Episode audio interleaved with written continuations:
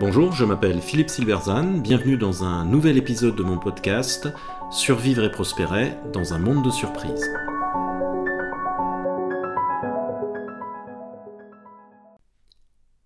Comment les modèles mentaux bloquent l'innovation dans un secteur, le cas de la maladie d'Alzheimer.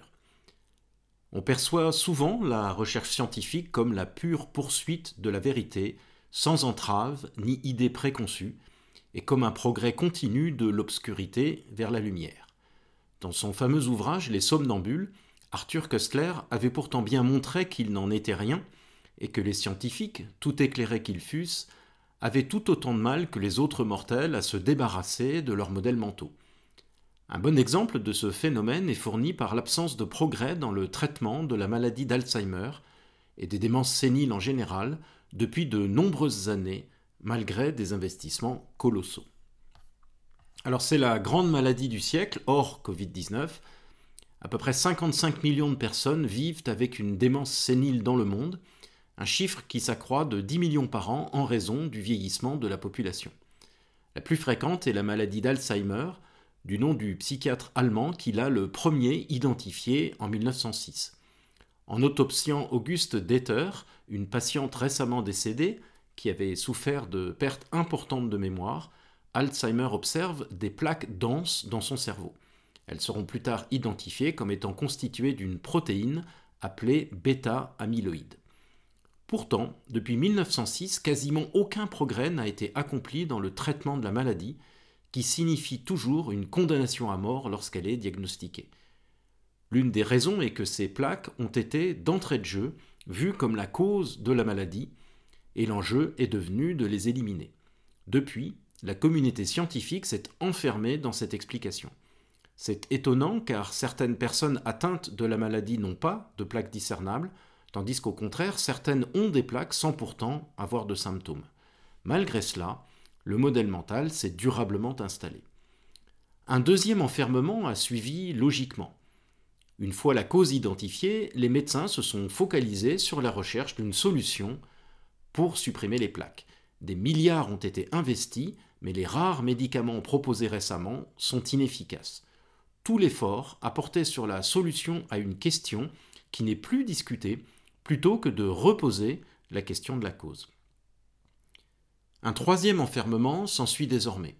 Avec l'absence de résultats, les milliards investis et le nombre de patients qui augmentent sans pouvoir être soignés, la pression publique et donc la pression institutionnelle augmentent. La FDA, l'organisme américain qui gère les médicaments, finit par autoriser des médicaments non pas parce qu'ils ont des effets démontrés, mais simplement parce qu'ils prétendent réduire la fameuse plaque, dont on n'est pourtant, rappelons-le, pas certain qu'elle soit en cause. C'est ici que le serpent se mord la queue et que le modèle mental initial dans lequel la communauté scientifique s'est enfermée produit des effets catastrophiques. Le blocage a également une dimension sociologique.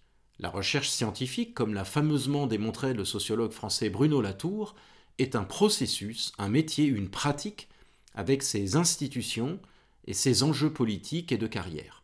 Il y a donc une sociologie du travail scientifique. Lorsque vous trouvez un résultat, il faut le publier. Sans cela, il n'existe tout simplement pas. Il faut qu'il soit publié dans une bonne revue, sinon ça ne sert à rien. Une bonne revue sélectionne les papiers qu'elle reçoit en les faisant valider par des évaluateurs. Alors qui sont-ils? Eh bien des experts du domaine, c'est-à-dire des tenants du modèle mental dominant. Ils ont tout à perdre si ce modèle, qui les a rendus experts et donc puissants, avec direction de laboratoire, budget et prestige, eh bien si ce modèle est remis en question et qu'ils sont remplacés par des challengers. Écrire un papier remettant en cause le modèle dominant, c'est un peu comme essayer de vendre Noël à une dinde. Et donc le système est bloqué. Sans papier, les tenants d'explications alternatives ne peuvent avoir ni budget, ni carrière, et doivent soit se soumettre, soit se démettre. C'est ainsi qu'un modèle mental dominant peut persister malgré sa faiblesse. C'est aussi pourquoi il ne suffit pas d'avoir raison pour que votre idée soit acceptée par tous. Cette situation n'est pas sans rappeler la tragique histoire de Ignaz Semmelweis. En 1840 à Vienne, cet obstétricien cherchait à comprendre pourquoi tant de femmes mouraient en couche dans sa clinique.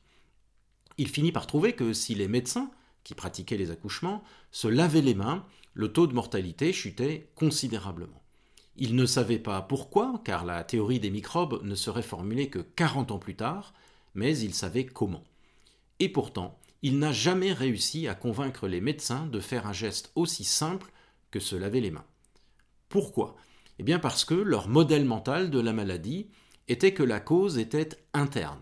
Elle était, selon eux, eux due à un déséquilibre des humeurs. Se laver les mains n'avait aucun sens pour eux. Là encore, un mauvais modèle mental explicatif a bloqué un progrès humain pour 40 ans, jusqu'à Lister, Pasteur et Corps. La puissance du corps médical a fait que Semmelweis n'a eu nulle part ailleurs où se tourner et s'est retrouvé seul, isolé de tous. Il est d'ailleurs mort dans un asile psychiatrique. Nulle méchanceté ni indifférence au sort des victimes chez les médecins. Ils étaient tout aussi soucieux de trouver l'explication, mais ils étaient enfermés dans un modèle mental incorrect. On retrouve ici les mêmes mécanismes que dans l'économie où un acteur en place, tenant d'un modèle dominant sur lequel il a bâti son succès, bloque tout progrès. On pense par exemple à la façon dont France Télécom et le corps des ingénieurs télécoms a ralenti le développement d'Internet en France, étant hostile à un système décentralisé et ouvert. Ce n'est pas un hasard si la lutte contre les monopoles dans l'économie a pris une grande importance dès la fin du XIXe siècle, mais cette lutte doit aussi exister dans le domaine de la recherche. Il faut s'assurer de conserver une pluralité d'hypothèses sur les grandes questions du monde. Étouffer les options alternatives se paye en général au centuple lorsque le modèle dominant est faux. Si elles n'ont pu être créées en parallèle, eh les conséquences sont catastrophiques avec une perte considérable de temps, en l'occurrence ici pour le traitement d'Alzheimer qui n'a pas fait le moindre progrès depuis des dizaines d'années. Comme Kostler et Latour l'ont rappelé, à leur manière, les scientifiques sont des humains, avec leurs croyances et leurs intérêts, et la machine scientifique est une institution avec ses logiques propres. Cela ne signifie pas qu'elle ne puisse pas produire des résultats extraordinaires, comme le prouvent les progrès de la médecine depuis de nombreuses années, mais qu'elle peut elle aussi se retrouver parfois enferrée dans des modèles mentaux qui bloquent son avancée. Dans mon expérience, il est extrêmement difficile de faire évoluer les modèles mentaux d'un collectif si cela fragilise le pouvoir de ceux qui les tiennent. Ils n'ont pas intérêt à cette évolution. L'approche alternative est donc de créer une pluralité, sinon dans l'institution elle-même, ce qui est difficile, du moins dans son environnement, pour qu'un chercheur puisse aller poursuivre une théorie disruptive ailleurs. C'est d'ailleurs ce qui s'est passé avec le vaccin anti-Covid Pfizer basé sur l'ARN messager. La chercheuse Cataline Carico, qui en est à l'origine, était l'une des rares à croire au potentiel de cette technique depuis longtemps. Le modèle mental de la communauté scientifique était que l'ARN messager n'a pas d'avenir. Et il bloquait tout, au point que les rares qui n'y souscrivaient pas suscitaient l'agacement de leurs collègues. Par son obstination, Carico a ainsi fini par se faire virer de son laboratoire. Heureusement, elle a trouvé refuge dans un autre labo grâce à un ami, et elle a fini par aller travailler avec une start-up qui s'appelait BioNTech. Le vaccin n'a pu voir le jour que parce qu'il existait une voie de sortie alternative pour elle, ce qui lui a permis de contourner le blocage. L'enjeu est donc de créer des voies de sortie pour les théories alternatives, seule possibilité pour éviter le monopole des modèles mentaux qui freinent l'innovation, c'est-à-dire qui fait perdurer la souffrance humaine. L'entrepreneuriat est l'une de ces portes de sortie, comme l'a montré la réussite de BioNTech, mais un système de recherche publique pluraliste est également crucial. En recherche, comme ailleurs, nous devons créer des institutions pluralistes qui ont pour objet de lutter contre le consensus et de susciter et faire vivre des théories alternatives sur les phénomènes considérés. Il en va du progrès humain. Merci de votre attention. Vous pouvez retrouver cette chronique et bien d'autres sur mon blog www.philippe-silberzone.com. À bientôt.